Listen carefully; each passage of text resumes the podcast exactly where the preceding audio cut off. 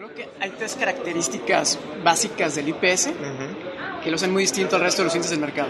Uno, solo utilizamos indicadores sociales y ambientales. La mayoría del resto de los indicadores usan indicadores económicos. Dos, solo medimos indicadores de resultados, es decir, no de esfuerzos. ¿Y a qué me refiero con esto? No medimos cuánto gasta un país en educación, sino lo que medimos es que los niños vayan a la escuela y tengan buena calidad en la educación. Y finalmente que tenemos un modelo que nos permite tener una visión granular y holístico de lo que es el bienestar del siglo XXI. Es decir, no solo es para pobres, sino también es para clase media, para países ricos, y me permite dar un acompañamiento que yo puedo generar en acciones.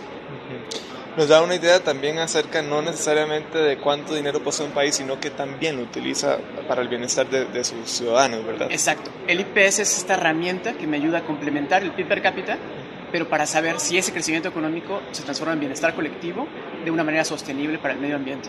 La situación de Costa Rica y Chile es indudablemente positiva en comparación con, con la región. ¿Qué, ¿Qué, qué, nos dice, digamos, tener una posición tan importante, al menos en el índice, en comparación también con países que ya conocemos que tienen índices de desarrollo altos por, por su situación económica usualmente?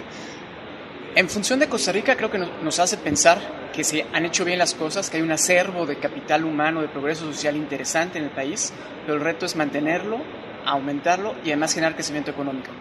El índice de progreso social me ayuda también a diseñar el tipo de sociedad que queremos ser.